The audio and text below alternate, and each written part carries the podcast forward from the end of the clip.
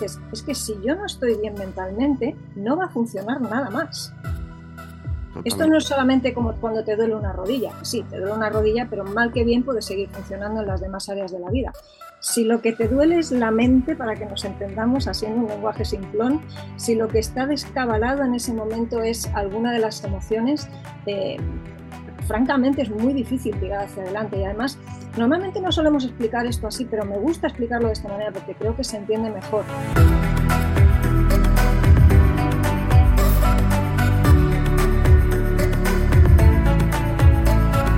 Hola, ¿qué tal? Bienvenido al podcast Liderazgo Hoy con Víctor Gómez Anilla. Estoy súper, súper contento hoy porque tengo una persona que he tenido meses, meses, meses tratando de traer al podcast. Por alguna razón no se ha podido, principalmente porque yo soy más ocupado que, que nadie, pero eh, desde hace tiempo yo eh, quería traer a Lidia Martín aquí al podcast porque quería hablar sobre psicología. Quería hablar sobre psicología con una persona que es una psicóloga. Estamos en un mundo donde ahora todo, cualquier persona que es coach se cree psicólogo.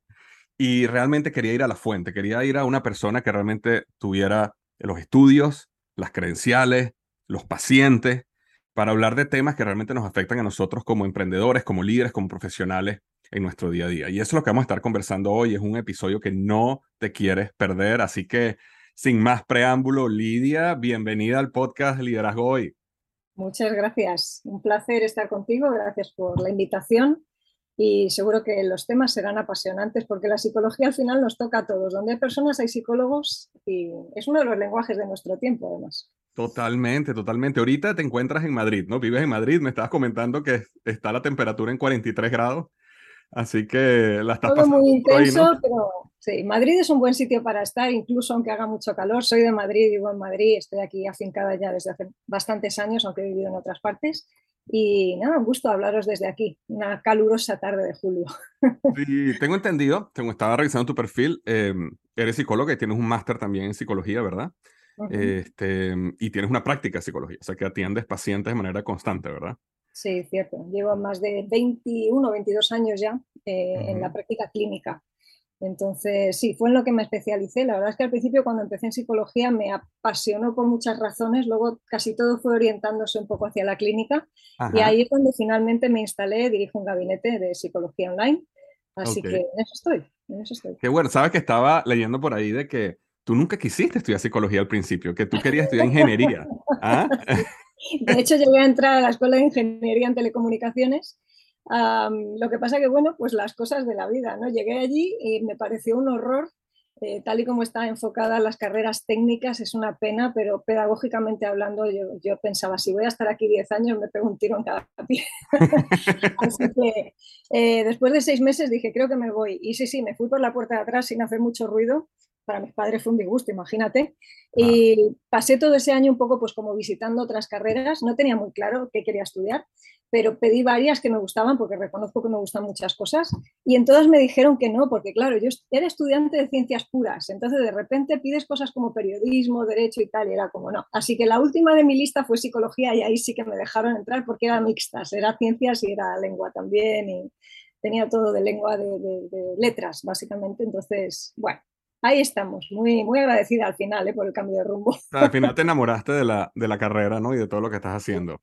de hecho, una de las cosas, la razón por la cual conocí a Lidia fue porque Lidia y yo compartimos el mismo agente literario, que es Lluvia Agustín, una persona fantástica que nos ha ayudado tanto a Lidia como a mí a, a entender nuestro rol como autor y al lanzamiento de nuestros libros. Y Lidia escribió un libro que se llama Psicología del Cambio, preparados para un nuevo comienzo. Y es un libro fantástico que habla de ciertos temas que, bueno, yo he pasado por ellos, estoy seguro que quien, los que nos están escuchando aquí han pasado por ellos, pero para mí Lidia fue algo nuevo. Y te cuento eh, muy rápidamente que yo siempre fui una persona muy lo que llamamos en inglés driven, o sea, yo como que siempre iba para adelante y no había nada que me parara.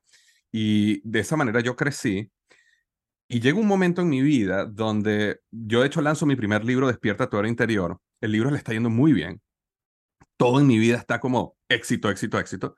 Y en eso entro en un, eh, bueno, no es que entro, esto era algo que se venía, que se venía sucediendo, pero explota eh, una situación familiar de pareja mía que este, me, me sumerge a mí en una depresión que yo nunca antes había eh, o sea, no, no, no, entendía ni qué me estaba pasando, me explico. Y, y esos fueron uno de los momentos más oscuros de, de, de, mi vida y de mi pasado. Yo en ese momento decía, yo esto no se lo deseo a nadie, ahora más adelante digo, quizás a lo mejor sí se lo deseo porque de verdad hubo mucho, mucho aprendizaje y mucho crecimiento de este proceso. Pero, pero este camino que me llevó a una separación, que me llevó a crecer, pero en ese momento eh, todo era oscuro y yo sentí que tenía una unión de estrés, ansiedad, depresión, no sabía que tenía, eh, yo simplemente lo único que quería era que se, que, se, que se, apagara el mundo, me explico, y, y, y, y, que pasara la situación que tenía que pasar, ¿no? Entonces, tú hablas en tu libro de, de, de estrés, hablas de depresión y hablas de ansiedad. No sé si podemos comenzar un poquito definiendo cada una de ellas para, para ver dónde está la diferencia aquí, ¿no? Sí, sí, porque esa fue una obsesión en el libro. La verdad es que tenía ganas de escribir sobre el cambio, pero uh -huh. tenía ganas sobre todo de, de, buscar una metodología que fuera muy didáctica ¿no? y, que, y que permitiera a quien toma el libro en las manos poder saber exactamente de qué se está hablando, que pudiera mirar hacia sus síntomas o hacia el germen de algunos síntomas, al menos cuando empezamos a notar un poco de malestar porque hay una situación que se está tambaleando, y poder empezar a entender de qué estábamos hablando, ¿no? Porque una de las cosas que yo noto, y quizá a ti te pasa también, es que cuando la gente habla de estas cosas, casi que utiliza estos tres términos como si fueran medio sinónimos, pero en realidad no tienen tanto que ver. Están conectados, pero no porque sean la misma cosa, sino porque son tres cosas interconectadas y eso es una historia distinta, ¿no? Entonces, uh -huh. um, empiezo por el estrés porque creo que el estrés está en buena parte del foco de casi todo lo que nos pasa. De hecho, cualquier cambio es un estresor. Uh -huh. Es una de esas situaciones que te pone el foco en que tienes que buscar soluciones nuevas porque hay una situación nueva y ya no te van a valer las situaciones habituales. Y eso es bastante inquietante. Si yo puedo poner la palabra estrés en una palabra sencilla de nuestro lenguaje castellano, eh, diría desbordamiento. Así que si yo le pregunto a 100 personas si están estresadas, van a decir, bueno, no sé, a lo mejor. Pero si tú les preguntas, ¿estás desbordado? Te dicen, sí. Eso lo tienen claro. De manera que si quieres saber si estás estresado o no, pregúntate si estás desbordado, ya sea a nivel físico, a nivel emocional, y entonces, oye, sí, pues estoy estresado. Bien, una vez que sé que estoy estresado, tengo que tomar decisiones sobre ello, porque si dejo que simplemente el estrés vaya hacia adelante sin más, si no hago nada por acotar esos focos de estrés, si no hago nada por ir dando respuestas al cambio, uh, si lo procrastino, de hecho, que eso es una máquina profesional de crear estrés, ¿qué va a suceder? Pues que el estrés va a ir cociendo como a fuego lento un caldo, un, un potaje, diríamos aquí en España, bien potente, uh -huh. que va a terminar derivando en ansiedad y muy posiblemente va a derivar en depresión también. La ansiedad, si busco un equivalente de nuevo en el castellano actual, yo diría que es una mala gestión de la incertidumbre, donde tienes muchas preguntas y empiezas, ¿y si tal? ¿Y si qué pasó? ¿Y si sucediera tal cosa? Mira que si ocurre tal, que es un poco lo que pasa en situaciones como la que tú has descrito. Te escuchaba y yo pensaba, creo que yo he pasado por ahí también. No le deseamos a nadie una separación matrimonial ni nada de esto, pero cuánto se aprende en ello también, ¿no? Entonces, Correcto. cuando hay tantas preguntas, tanta incertidumbre, ahí la ansiedad es como que campa a sus anchas, se acomoda, empieza a instalarse en esa pregunta cáncer, ¿no? digamos, que es el easy. Ahora, imagina que la persona no solamente no atendió al desbordamiento, no atendió a darle respuestas a la incertidumbre, sino que simplemente lo fue dejando pasar, lo fue dejando pasar, se puso la manita delante de, lo, de los ojos para no mirar. Ahí la cosa se complica y normalmente llega a depresión. Y llega a depresión porque eh, cuando uno intenta reaccionar, a veces ya es demasiado tarde, la tristeza las primeras veces o la necesidad de cambio las primeras veces te habla en voz bajita, pero luego te habla con un buen megáfono en la, en la mano y te chilla al oído y casi que entra ahí en tu casa como elefante en una cacharrería, ¿no? Entonces, ahí notas que dices, eh, ya he probado cosas, no me funciona esto, casi que me resigno, me echo un rincón, me abandono a morir y total, estoy vendido, ¿no? Así que la palabra equivalente a depresión en buena parte podría ser indefensión, podría ser eh, impotencia. De manera que cuando una persona toma este libro Psicología del Cambio entre las manos, una de mis obsesiones, como te decía, era que la persona pudiera tener bien claro si estaba en un punto, estaba en otro, en otro, o incluso en los tres, o en dos de ellos combinados. Así que no sé si lo conseguí, pero esa era la idea, desde sí. luego, ponerlo en palabras cercanas. Me encanta, me encanta esa palabra. Entonces, eh, cuando hablamos de estrés, hablamos de que estamos desbordados, ¿verdad? Eso. Cuando hablamos, cuando hablamos de depresión, me dijiste que estamos como indefensos. Mm, mm, Eso es. Y, y, y cuando estamos en ansiedad, ¿cómo, ¿cuál es la palabra en, en castellano? Incertidumbre. Incertidumbre, incertidumbre. Sí, to total, totalmente de acuerdo. El, eh, yo estaba pensando, cuando, cuando, cuando hacías el ejemplo de que no se lo decíamos a nadie, una, una de las cosas Livia, que yo aprendí este proceso fue que antes de este proceso, eh, lo que yo consideraba éxito en la vida estaba muy conectado con mi personalidad de ir para adelante y ganar y podía ser dinero, podía ser cosas, podía ser cualquier cosa, pero siempre tenía que ver con mi esfuerzo me va a llevar a alcanzar algo, ¿no? Y eso para mí es éxito y eso es lo que yo siempre estaba buscando.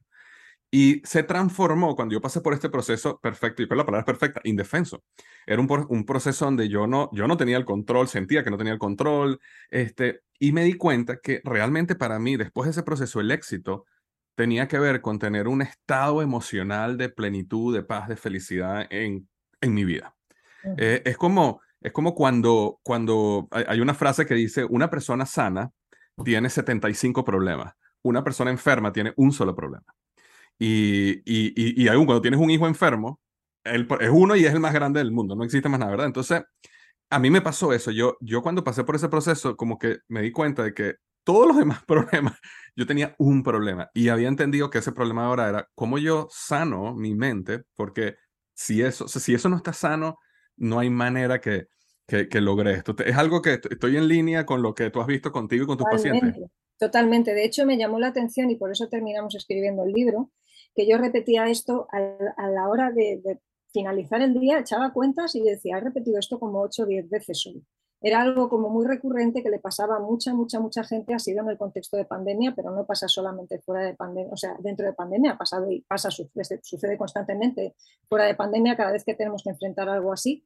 Y efectivamente ahí es como que descubrimos una faceta distinta, como tú decías, de lo que significa ser exitoso, ¿no? Porque es verdad que quizá porque estamos en una época, me da la sensación hipermercantilista, eh, en la que todo se, mide a veces en términos de coste-beneficio, eh, claro, eh, uno mide el éxito de esa manera, pero no es hasta que uno está sintiéndose muy mal, hasta que uno se encuentra frente a esas cuotas tan enormes de malestar, que se da cuenta de lo importante que es autopreservarse, lo importante que es cuidarse, lo importante que es dosificarse, lo importante que es escoger bien determinadas prioridades, que no digo que no lo hicieras, ¿eh? pero yo sé que en mi vida muchas veces en las que ha habido malestar ha sido porque ha habido desequilibrios de este tipo, ¿no? Y efectivamente dices, es que si yo no estoy bien mentalmente, no va a funcionar nada más. Esto no es solamente como cuando te duele una rodilla, que sí, te duele una rodilla, pero mal que bien puede seguir funcionando en las demás áreas de la vida. Si lo que te duele es la mente, para que nos entendamos haciendo un lenguaje simplón, si lo que está descabalado en ese momento es alguna de las emociones, eh, francamente es muy difícil tirar hacia adelante. Y además, normalmente no solemos explicar esto así, pero me gusta explicarlo de esta manera porque creo que se entiende mejor.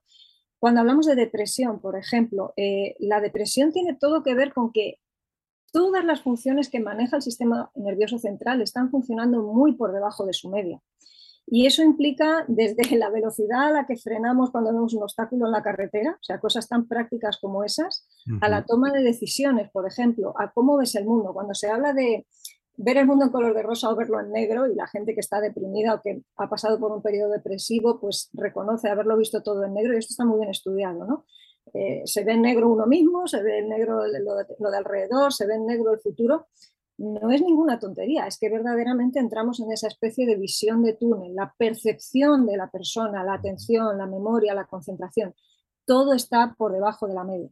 Entonces, eh, es, es, terrorífico verse en una situación de ese tipo, ser consciente de que el mundo no se para de que no te puedes bajar del mundo, que tienes que seguir tomando decisiones, pero sabes que no estás operativo. Ahí sí te notas indefenso, por eso me parecía una palabra para, para describir esto muy, ¿Cómo, ¿cómo, ¿Cómo, explicas, eh, Lidia, la, la, porque dentro del mundo de la depresión específicamente, y también estoy seguro que el de ansiedad, ¿no? Hay, hay, hay como una dualidad entre la parte, digamos, voy a llamarla psicológica, mental, pensamientos, rumiar en pensamientos, eh, pensamientos limitantes, preguntas que estás haciendo incorrectas, ¿no? Que tiene que ver con esta área etérea del pensamiento, pero también está toda esta área química, ¿no? Donde, donde te dicen serotonina y dopamina y tu cerebro está inflamado, no sé, o sea, estoy aquí diciendo lo, lo poco que yo leí ahí allá, ¿no?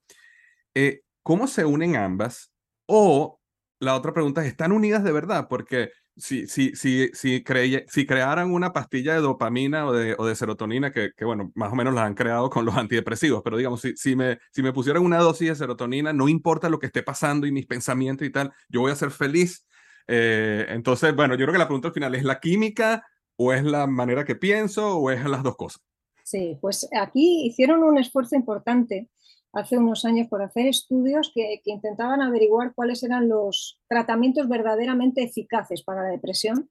Y la conclusión eh, inequívoca y prácticamente, bueno, pues eso, muy, muy firme a la que llegaron fue que el mejor tratamiento para la depresión es la combinación entre farmacología, una farmacología a dosis bajas normalmente, eh, que si se puede evitar combinarla con ansiolíticos mejor. A veces se combina con ansiolíticos porque la medicación antidepresiva tarda 3-4 semanas en hacer efecto. Entonces a veces cubren ese gap, digamos, con ansiolíticos, ¿no?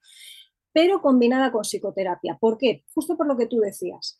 Mira, te, te lo conecto de una manera muy sencilla, tal y como lo hemos estado hablando antes, ya que hemos mencionado estrés y ansiedad.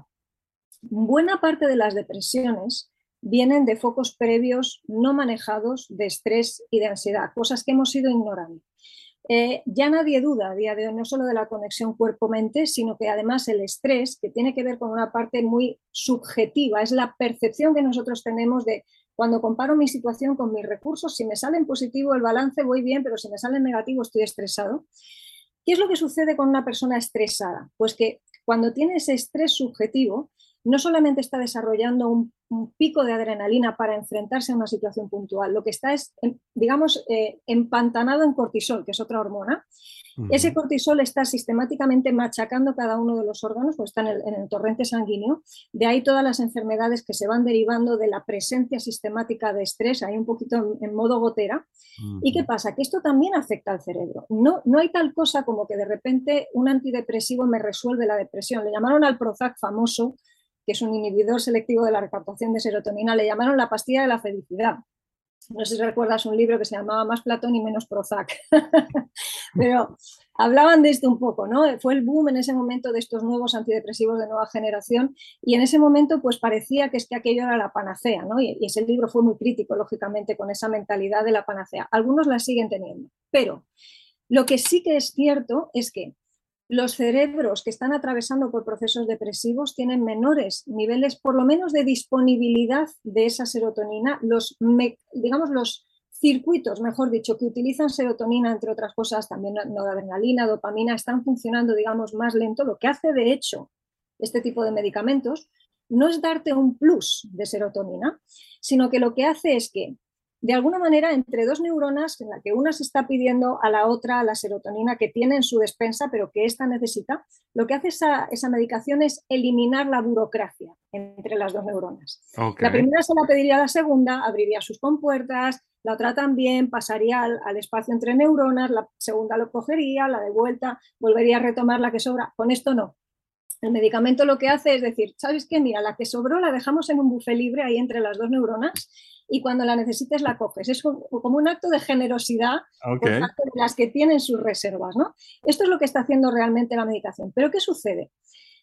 Que solamente eso no funciona, porque para empezar, a ver, son medicamentos que como todo tienen sus efectos secundarios. Yo suelo decir que aquí un cocido madrileño también tiene sus efectos secundarios. Hay cosas de las que no se puede ni se debe abusar, ¿no? Correcto. Ni podemos sustituir una sana alimentación por estar comiendo cocido ni jamón serrano a todas horas, está claro, Aquí no podemos sustituir un aprendizaje, ya eso quiero oír, un aprendizaje sobre cómo interpretar el mundo de una manera mejor, más ajustada, más realista, más amoldada a lo que la realidad nos dice, por tomarnos tres pastillas que, perdóname, eso es el camino fácil. O sea, yo entiendo que es súper tentador y todos hemos estado tentados a eso cuando nos hemos encontrado mal, echar mano del antidepresivo, de repente veo en rosa lo que hace un rato veía en gris oscuro. Eh, eso es una trampa.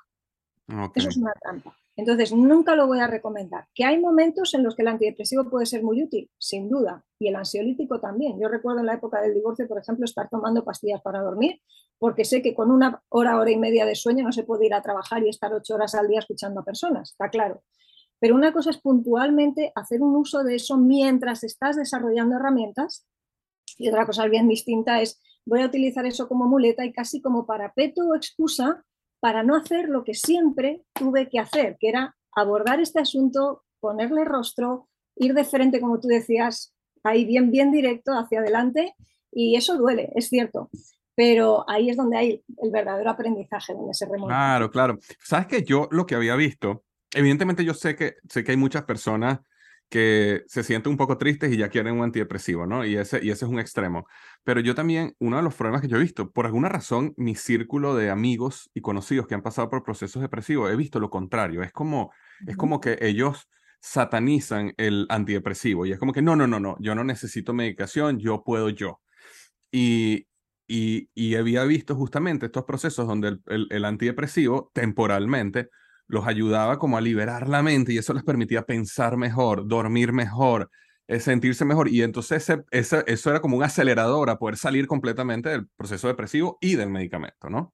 Yo suelo explicar que el antidepresivo para mí es, eh, es como un poco una, una, chispa con la que tú enciendes un fuego que de otra manera en ese momento, teniendo cero conocimiento sobre cómo se enciende un fuego, no podrías encender. Es decir, es la gran diferencia entre irte a acampar y tener que hacer una hoguera con un pedernal o ir sin pedernal. Te puedes poner allí con el palito y la piedra si quieres, pero a lo mejor te tiras tres años para hacer un fuego. Y francamente, cuando uno está depresivo, eh, no tiene ese tiempo realmente. O sea, como digo, el mundo no se para, el mundo te exige que sigas y sigas y sigas. Y la realidad es que te tienes que levantar todas las mañanas y si no, pues pierdes el trabajo, tus hijos terminan pasando de ti, tu mujer se cansa o tu marido se cansa y bueno, pues todas estas cosas que suceden cuando uno está ausente de la vida, ¿no? que es lo que pasa en un proceso depresivo. Entonces, creo que es tan importante entender que eh, hay muchas cosas que tristemente, en vez de verlas en grises, nos hemos eh, puesto en la determinación de que es o blanco o negro, o lo satanizamos, como dices, o de repente le ponemos un altar y mm. parece que es sana, antidepresivo, ¿no? Y, no es ni lo uno ni lo otro realmente. Yo una de las cosas que hago eh, con los pacientes en consulta es que les pongo delante todas las opciones. Creo que esa es la verdadera labor del psicólogo, ¿no? Eh, presentar el abanico de opciones. Nosotros no decidimos por el paciente, pero sí que le presento alternativas. Y entonces yo soy muy clara con ellos, porque digo, mira, lo que, lo que hay aquí es un proceso depresivo como mínimo hay un episodio o ha habido varios, ya podemos hablar de trastorno. Y en este caso, yo soy, quiero ser muy honesta contigo y quiero decirte, te voy a mandar un montón de tareas que te va a costar hacer. Entonces, puedes intentar hacerlas a pelo, como decimos aquí, ¿no? A pecho descubierto y sin ayuda, y yo voy a estar ahí animándote para que si quieres hacerlo así, lo vamos a intentar, pero ten en cuenta que puede suceder que incluso queriendo no puedas. Y para eso está el antidepresivo, porque el antidepresivo lo que hace es que enciende esa mecha o enciende esa chispa y tú y yo ya nos dedicamos a echarle leña a ese fuego. Luego, cuando retiremos eh, el, el, medicamento, con las herramientas que yo te haya podido dar y que tú hayas podido integrar para ir manteniendo ese fuego, ya tú sigues manteniendo tu fuego. Continúas y no necesitas el antidepresivo, lo puedes dejar atrás, fue una ayuda puntual. Pero me pregunto, y esto no sé si es que yo soy así de rara, eh, ¿Por qué tenemos tanta reticencia, por ejemplo, con un antidepresivo cuando ninguno nos vamos al dentista y nos quitamos las muelas a las bravas? Todo el mundo se pone anestesia. Correcto, Y vamos a, te lo digo ya como mujer, vamos a parir al paritorio y nos ponemos la epidural, que si uno se lee todo lo que tiene que firmar eh, para la epidural, dicen, mejor no firmo porque puedo salir paralítica de aquí. Realmente, o sea, cualquier anestesia supone un peligro importante, pues tener alergia al medicamento, 5.000 cosas. Veo a gente que se pone, perdóname, hasta las narices de alcohol los fines de semana. Eso sí, no le pongas un antidepresivo delante porque eso es malo para la salud. Y entonces entramos ahí en ciertas contradicciones, ¿no? Y, yo he visto una, una de las contradicciones que he visto mucho em, dentro, de, digamos, del mundo religioso, llamémoslo así, ¿no? De, de las iglesias cristianas, católicas, inclusive otras religiones, es, es, es esa o sea, voy a decir algo que a lo mejor va a sonar mal, pero es la manera que lo puedo expresar, ¿no? Pero es esa sobredependencia en Dios, donde eh, básicamente el mensaje es, o sea, si tú realmente crees en Dios, entonces tú, tú deberías, Dios te va a ayudar a salir y tú deberías creer en Dios. Y cualquier cosa extra que hagas, estás básicamente es una, es una falta de fe tuya, especialmente cuando es un químico que fue creado por un hombre que lo vende, una farmacéutica que está haciendo millonaria, ¿no? Entonces, ahí creo que hay algo ahí dentro del mundo cristiano o digamos religioso, porque no es solamente el mundo cristiano que, que no ayuda a, los, a las personas a salir del proceso depresivo. Yo particularmente, cuando está pasando un proceso depresivo, este, las personas alrededor mío de la iglesia cristiana que, que, que supieron de mi proceso depresivo, de verdad que no me, ahorita siento que no, se, no fueron una ayuda para mí, ¿ok? Este, porque su, su mensaje siempre era, ora más, eh, lee más la Biblia, eh, y, era, y era nuevamente a la acción, es como, haz más, haz más, haz más, haz más de esto y confía. Y ese proceso a mí lo hice y no me ayudó. O sea, yo, yo, yo, yo en cierto modo pasé también por un proceso de decepción también de todo este proceso, ¿no? Entonces, yo sé que tú estás un poquito en los dos mundos, ¿no? Pero me imagino que también has visto eso un poco, ¿no? Y, y, no sé si a lo mejor te han, te, han, te han retado por eso a ti. Bueno, a mí yo creo, que soy bastante molesta para mucha gente en general. no, te lo digo porque, claro, en, mi caso es como que se reúnen varias cosas, ¿no? Eh, mujer dedicada a la psicología, que para algunos es como el demonio con patas hoy en día en el mundo, para la gente del mundo cristiano a veces, eh, divorciada, vuelta a casar, con ministerio público, ¿para qué queremos más? Olvídate, ¿no? Entonces, has perdido toda credibilidad, tienes casi una plaza fija en el infierno para algunos, ¿no? Hay cosas que me dan francamente igual, eh, mi conciencia responde delante de otro, ¿no? Pero eh, es cierto que existe todo esto, digamos, dentro del contexto eh, cristiano, ¿no? Y, creo que en otros contextos también. Sin embargo, fíjate, sin, sin, intención de querer dañar a nadie, hago, hago este comentario y es, me llama mucho la atención cómo particularmente sobre la psicología, por ejemplo, se hace mucha carga de tintas en estas cosas cuando no se hace, por ejemplo, en la medicina o no se hace, por ejemplo, en otro tipo de ciencias. ¿no? Eh, no se le critica, por ejemplo, a un juez o a un abogado que no use su espacio de trabajo para comunicar ciertas cosas que tienen que ver con la fe, por ejemplo. ¿no? O qué pasa cuando, cuando nos duele el estómago, pues que vamos al médico, nadie te dice ora más. Y, oye, que orar más estaría muy bien en todos los casos, verás. Pero ahí es donde creo también que hay un, nivel grande de ignorancia y, me duele en un sentido porque creo que además eh, los cristianos deberíamos ser quienes estamos, quienes estuviéramos más alineados en un sentido con la ciencia, porque si la ciencia realmente busca la verdad y la encuentra, la verdad es una. Quizás no llegaste a ella por la vía espiritual, pero Dios da capacidad a las personas para, captar conocimientos, estudiar el comportamiento humano. Entonces, sin entrar mucho en estos temas, ¿no? pero es verdad que se ha demonizado mucho y mucha gente que llega a la consulta directamente llega con mucha reticencia por este tipo de cosas, ¿no? Eh, eligen, me eligen a mí en este caso no porque soy la que les pillo más cerca de casa, ni la que soy mejor en mi trabajo seguramente, sino porque simplemente quieren no sentirse juzgados por una parte, han descubierto en ti un profesional que, como dices, combina los dos mundos, no porque así vendes más o llegas a más gente, sino porque realmente eh, uno ve la profesión y piensa en lo que conoce de, la fe y de la fe y piensa en lo que conoce de la profesión y hay tantas conexiones y es una pena tan grande. Eh, tener esos dos elementos, esas dos herramientas y tener que renunciar a una de ellas cuando en realidad, honestamente, yo tengo tan claro que no llegué a la psicología por mi propio pie, sino que me llevó alguien que directamente pienso, mira, tiene que haber una utilidad en esto. ¿no? Ahora, creo que ponemos muchas cargas pesadas sobre la gente.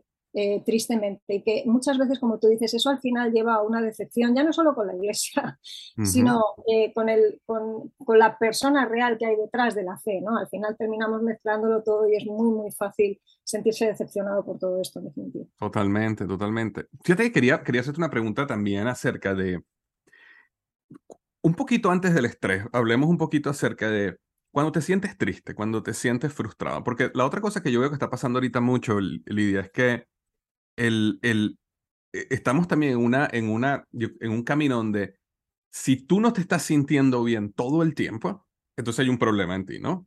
Y, y, y una de las cosas que estaba el otro día eh, leyendo, eh, o escuchando, perdón, una entrevista, hablaba de esta dopamina, eh, del ciclo de la dopamina, y a lo mejor lo voy a decir mal, por favor, y corrígeme, pero la idea, pues, que, que tomé del podcast era como la dopamina, era como un, como un sub y baja, ¿no? Entonces, si uno no tenía el bajo, uno no apreciaba el alto. y, y, eso, que era uno de los problemas que traían las redes sociales, porque estamos todo el tiempo, queremos la, la segregación de dopamina en el momento, ¿verdad? Em, entonces yo me puse a pensar y yo dije, bueno, esto sucede en otras áreas de la vida también, ¿no? Si uno, yo estuve, yo viví en Cincinnati con un invierno espantoso y ahora vivo en Florida y yo aprecio mucho más el verano ahora que lo que lo apreciaba antes porque yo crecí en verano, para mí el verano era normal hasta que viví en el invierno, ¿no? Entonces uno, uno aprende que el, el, el, dolor te lleva a disfrutar más las cosas. Ahora, ¿Qué pasa entonces en ese mundo donde todo el tiempo tenemos que estar felices? ¿E-, ¿Es eso posible? ¿O también tenemos que aprender a, a entender de que hay ciclos y debemos aprender a aceptarlos y vivir con ellos, ¿no? Sí, yo suelo decir que no se puede estar todo el tiempo en la parte alta de la noria. Si es una noria, tiene parte de arriba, tiene parte de abajo y parte del disfrute del viaje en una noria o en un tío vivo es precisamente el, movimiento, ¿no? el estar pues, a ratos arriba, a ratos abajo y como tú dices, eh, para poder apreciar los contrastes hace falta tener esos contrastes. ¿no?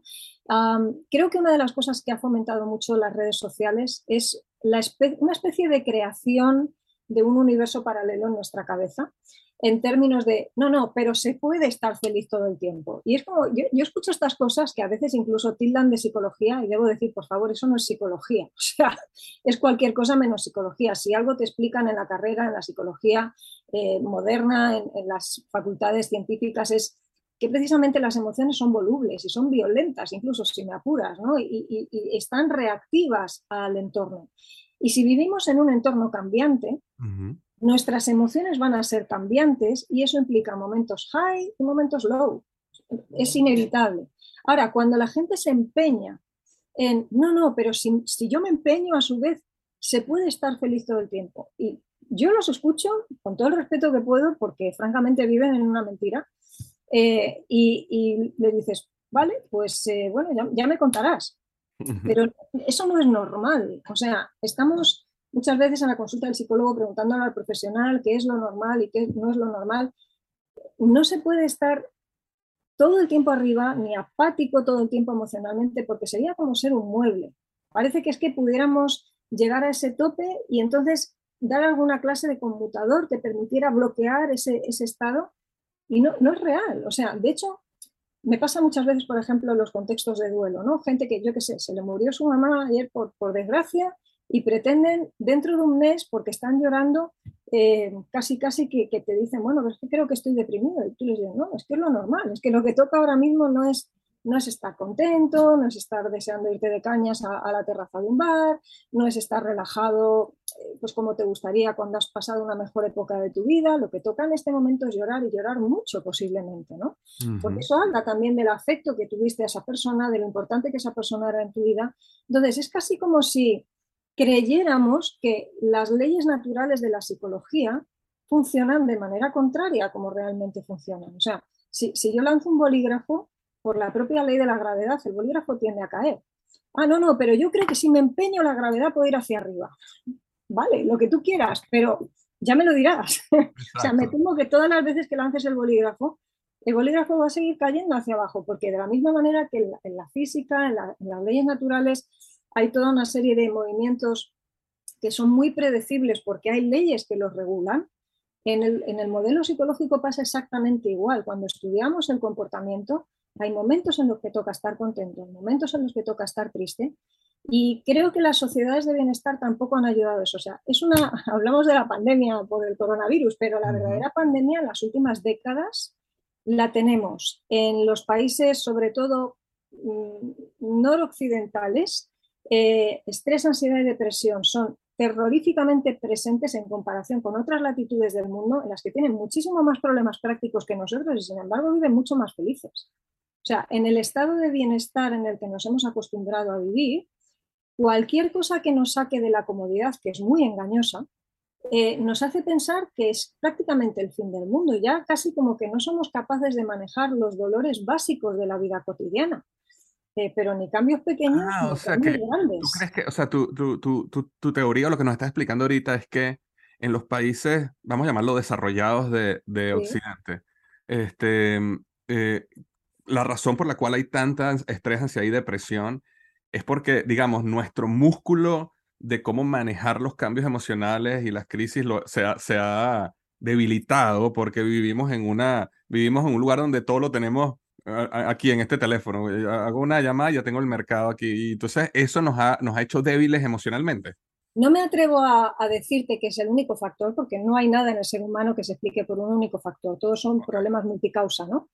Pero yo, por ejemplo, me fijo en, en, nuestros hijos adolescentes, sin ir más lejos. La generación de nuestros hijos adolescentes o de nuestros niños es increíble. Tú comparas la generación de nuestros chavales con la generación de nuestros abuelos y hay un salto brutal, porque mi abuelo decía, era un señor de, campo, ¿no? Y él decía, ay, el que está acostumbrado a poco con una gorra se vuelve loco, queriendo decir que con qué poquito nos ponemos tristes, mal, te hundes, estás hecho un desplome, ¿no? Eh, han aumentado los, bueno, no dejan de aumentar, ni los índices de ansiedad, depresión infantil, eh, los índices de suicidio adolescente son brutales. Aquí tenemos 4.000 suicidios en España, que es un país pequeño relativamente cada año. Eh, ahora mismo es la principal causa de muerte entre personas adolescentes. Y uno dice, ¿cómo es posible? Si vivimos mucho mejor de lo que vivíamos hace un tiempo. Bueno, pues porque estamos tan acostumbrados a que todo lo tenemos al alcance, a vivir muy rápido. Nos fijamos en, el estrés que le causa a cualquier chaval ver que el wifi va más lento, por ejemplo, y, y, no toleran niveles de frustración que son básicos y elementales. O sea, buscar una palabra en el diccionario, eso es un horror.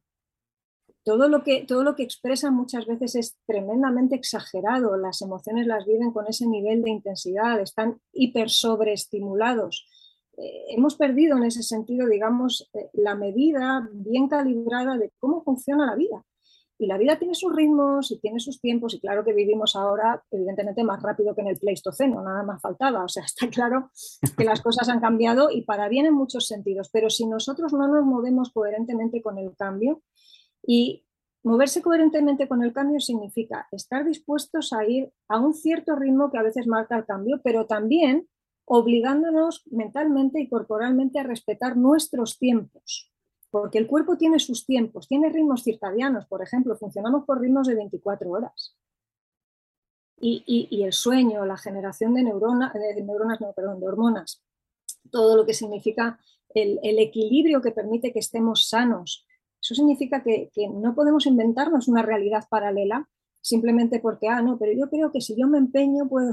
Volvemos otra vez al universo paralelo. Claro, los claro, y los arcoíris. ¿Y cómo, y cómo, cómo, por ejemplo, las personas que nos están escuchando ahorita, porque empezamos hablando de ansiedad, depresión y eh, estrés, ansiedad, depresión, y hablamos ahorita de, de, que también hay una, hay una realidad que tenemos que aprender a manejar. ¿Cómo una persona ahorita podría decir, oye, esta situación que estoy pasando en, el en este momento es simplemente conectada, digamos, a un duelo o algo que me está pasando y no necesito ¿sabes? No, no, lo, no lo voy a definir como una depresión o ansiedad. ¿Cuál, cuál, ¿Cómo es ese punto que tú recomiendas para alguien decir, ok, ya es el momento donde sí deberías empezar a buscar ayuda, por ejemplo? Claro. Sí, a ver, reacciones de estrés, ansiedad y bajo estado de ánimo las vamos a tener todos, ¿vale? Incluso momentos en la vida en los que uno quiere morirse. Eso también mm, pasa bastante, ¿vale? Y, y, no significa que hayas tenido una depresión, significa que has tenido dos días malos, posiblemente. Ya está, no pasa nada.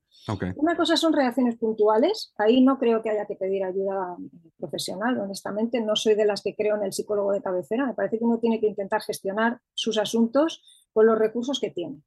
Si resulta que después de varios intentos, no solamente el estrés no se retrae, no empezamos a poder convertir ciertas incertidumbres en seguridades y nos sentimos cada vez más indefensos, como decíamos, y eso ya empieza a intoxicar la vida, porque ya me cuesta un horror levantarme, ya he llegado tarde varias veces al trabajo, mi familia me nota que no levanto cabeza, soy incapaz de concentrarme, es decir, yo ya estoy viendo cómo de alguna manera esto está contaminando mi vida cotidiana, es lo que se dice interfiriente ¿no? Eh, con la vida cotidiana ese es un muy buen momento para pedir ayuda, porque posiblemente hay mm. cosas que se nos están escapando, nos están faltando recursos muy concretos, muy particulares, que no son difíciles de aprender muchas veces.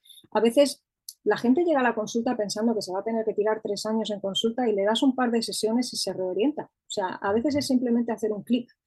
Y ese clic, bueno, pues eh, es muy útil hacerlo con alguien que desde fuera te puede decir cosas en las cuales tú quizá no caerías en primera persona, pues porque uno con uno mismo evidentemente es subjetivo y hay cosas que desde dentro no se ven. Uno está en el ojo del huracán. El huracán visto desde fuera tiene una dinámica distinta y es abarcable de una manera diferente. Así que esa quizá, ese es quizá el, criterio por excelencia. ¿no? ¿Cuánto interfiere en tu vida cotidiana? Em, dentro de tus pacientes, eh, ¿cuáles son normalmente las causas principales de, que tú ves que gente está entrando en procesos fuertes de depresión o ansiedad? Eh, ¿Ves algún, algún en común? Me imagino que divorcio es uno, ¿no? Me imagino. Bueno, el divorcio es uno bastante fuerte, bastante potente. Eh, casi me atrevería a decir que no tanta gente llega a una depresión por duelo, a pesar de lo que haya como creencia común en la calle. De verdad, no, no, hay, no hay tanta gente que llegue a una depresión por duelo. Si se gestiona horrorosamente, pues claro que se puede ¿no? llegar ahí.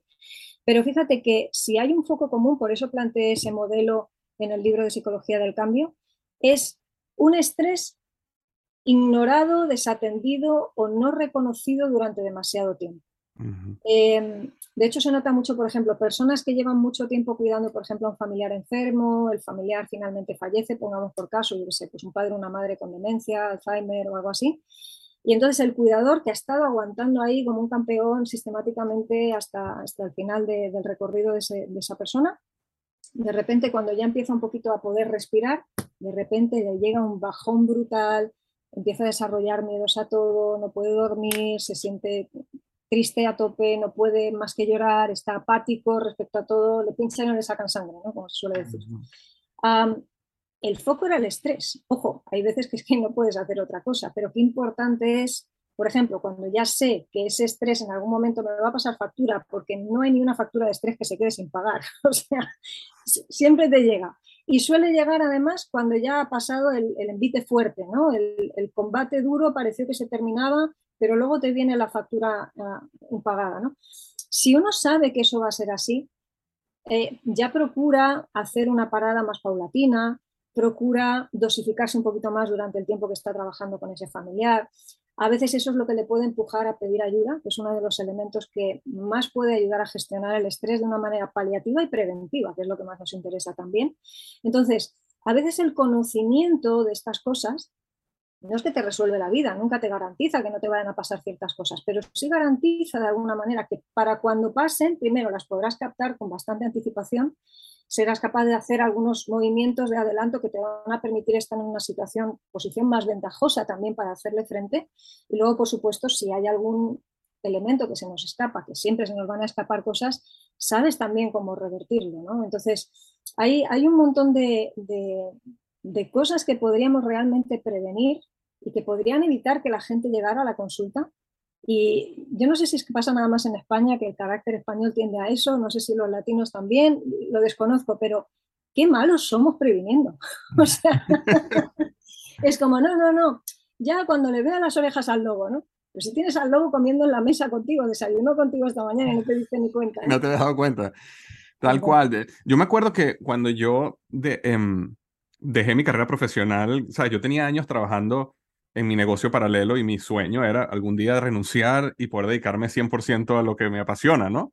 Y cuando finalmente eso sucede, eso trae un pico eh, espectacular de felicidad, me sentía realizado y todo esto, pero después de ese momento empieza nuevamente la vida real. Yo, yo trabajaba, empecé a trabajar dos horas al día nada más, porque mi negocio lo podía manejar con dos horas al día. Y, y poco a poco empecé a caer un ciclo donde empecé a sentir recuerdos de ese proceso depresivo que había tenido antes. ¿no? Había días donde me levantaba y no quería pararme en la cama, ¿sabes? Igual me paraba, pero, pero empecé a sentir como que, uy, ya va. Le vi un poquito las, las puntas de las orejas al lobo. Y bueno, y, y, una de las cosas que empecé a hacer yo en ese momento fue, no, mira, yo necesito tener una estructura, yo necesito hacer ejercicio todos los días, yo soy muy creyente en la, en la segregación de, de, de, mm, perdón, de lo, eh, endorfinas, perdón, cuando uno hace ejercicio, ¿verdad? Y, y, entonces tengo que hacer ejercicio y tengo que hacer esto. Y entonces empecé a organizar mi vida de una manera para prevenir, ¿no? Porque empecé a tener esas, esas, esas señales de que algo mal podía volver a venir. Y quería preguntarte, las personas que nos están escuchando ahorita que, que está, se sienten en estos casos de estrés ansiedad o depresión, eh, ¿cuáles son ciertas cosas prácticas que tú les puedes recomendar a ellos eh, que pueden empezar a aplicar ahorita? Sí, ese ejemplo que tú acabas de poner, para mí es uno de esos ejemplos que refleja muy bien ese fenómeno del que hablábamos antes, de eh, tomarnos el tiempo también para escuchar al cuerpo y no solamente seguir el ritmo que nos marca el entorno, oye, pues ahora puedo trabajar solo dos horas, genial, pues trabajo solo dos horas, sino estar atento porque el cuerpo te estaba pidiendo más actividad de la que le estabas dando eh, qué importante es mantener la proporción, entonces, entre ocio y, actividad, por ejemplo, ¿no? sea deportiva, sea creativa. no, significa que tengamos que estar con pico y pala ocho horas al día, como marca la jornada laboral, sino, no, no, tengo, soy un privilegiado porque puedo trabajar con dos horas al día, llevar adelante mi negocio, pero el resto del, tiempo no me voy al sol y simplemente pienso que eso va a ser, la vida contemplativa me va a rescatar, ¿no? porque al contrario, como tú bien dices, ahí empiezan los primeros signos. ¿no? Es, un, es un ejemplo que creo que refleja muy bien esto de antes. Y si puedo dar algunas estrategias muy específicas, vamos a aprovechar ese, ese modelo que hablábamos antes de estrés, ansiedad, depresión. Eh, una de las cosas que explico en, el libro, en la segunda parte del libro, que quizá la primera habla más del peligro del cambio, la segunda habla más de la oportunidad que nos brinda el cambio, ¿no? Eh, la oportunidad que tenemos ante el estrés, si queremos enfrentarlo, superarlo y manejarlo, es que tenemos que reaprender a hacer las cosas de otra manera. A veces somos tremendamente rígidos y no, no, esto siempre se hizo así. Bueno, ya, pero estás dándote cuenta de que te está costando una factura muy alta para pagar, te estás quedando sin fondos, necesitas dar una respuesta distinta a esta situación. ¿Por qué no te planeas? Entonces, tú en ese caso, por ejemplo, lo que hiciste fue, ante los primeros signos de, de, bajo estado de ánimo y ante el estrés que te estaba produciendo también, el que hago ahora con mi día, cuando ya termino de trabajar, ¿qué pasa con esto? Es, oye, ¿y si reaprendo a hacer las cosas de otra manera. Y si introduzco ahí estructura, deporte, veo cómo responde mi cuerpo y efectivamente mi cuerpo y mi mente empiezan a responder de esa manera. seguramente en ese proceso quizá te preguntaste, bueno, ¿y si resulta que esto dura para siempre? ¿Y si vuelvo otra vez a aquella depresión? ¿Y si resulta que, ¿no? Ahí aparece la ansiedad, aunque sea de manera muy germinal, la manera en la que enfrentamos el estrés es reaprender, la que hacemos eh, práctica para, eh, digamos, manejar la ansiedad es enfrentarnos a los miedos. Oye, no me voy a quedar en la incertidumbre de ¿y si pasa? Es como, no, no, me voy a remangar, voy a introducir esa estructura, voy a, voy a reaprender que puedo hacer las cosas de otra manera, voy a estar observando y evaluando qué pasa aquí. De repente empiezo a convertir algunas incertidumbres en seguridades. Ay, yo noto que si hago dos horas de deporte al día, funciono mejor, duermo mejor por la noche, estoy más activo, estoy más operativo en el poco o mucho rato que trabajo. El estado de ánimo es súper, súper agradecido con estas cosas. Y entonces, eh, cuando hemos reaprendido a hacer ciertas cosas de una manera distinta, cuando enfrentamos el miedo que tenemos a que todo colapse y empezamos a ocuparnos en vez de a preocuparnos, lo que suele suceder es que curiosamente la parte más depresiva empieza a recular, empieza a, retraerse, a ir desapareciendo de manera natural. Es la forma que tiene la mente también de decirnos, acertaste, o sea, por ahí vas bien, ¿no? O diríamos aquí, de ese caldo toma tres tazas que te viene estupendo, ¿no?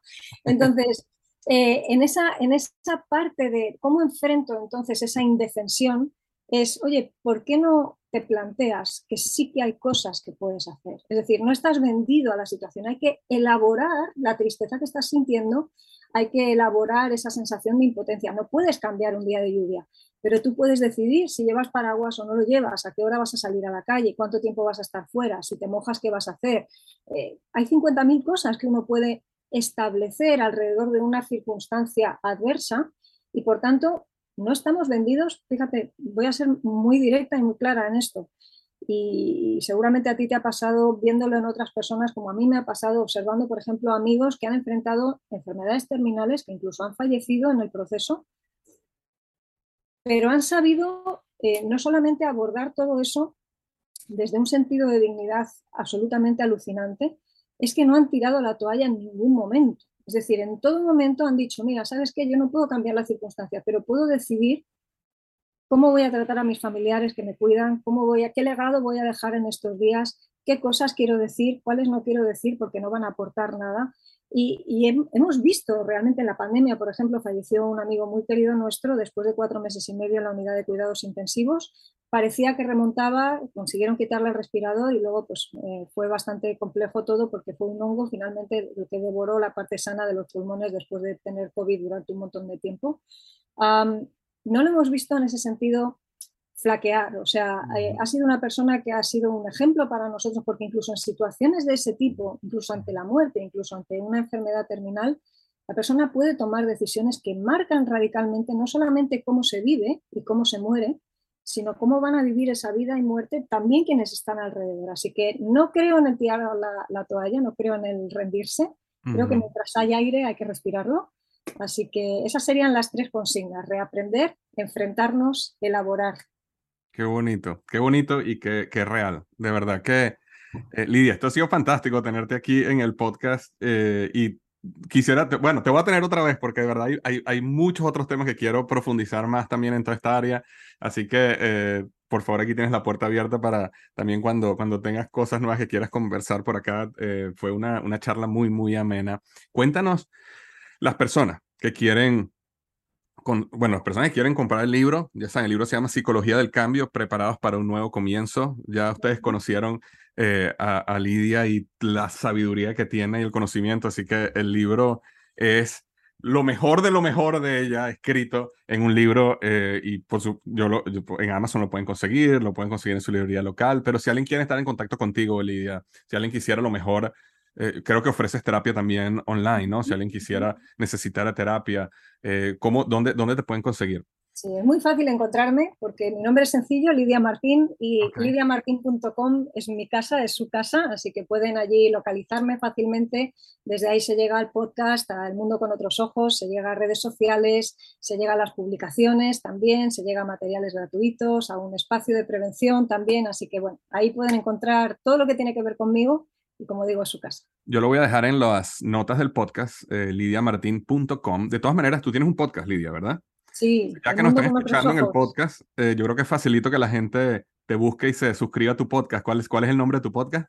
Sí, El Mundo con otros ojos. El Mundo con otros ojos de Lidia Martín. Así que ahí también rapidito te puedes suscribir ahí mismo en tu app para que puedas escuchar eh, todo lo que hablamos hoy, pero bueno, multiplicado por 10 porque lo puedes, lo puedes ver semana a semana. Lidia, ha sido un placer tenerte acá en el podcast. De verdad que qué conversación tan interesante, inteligente.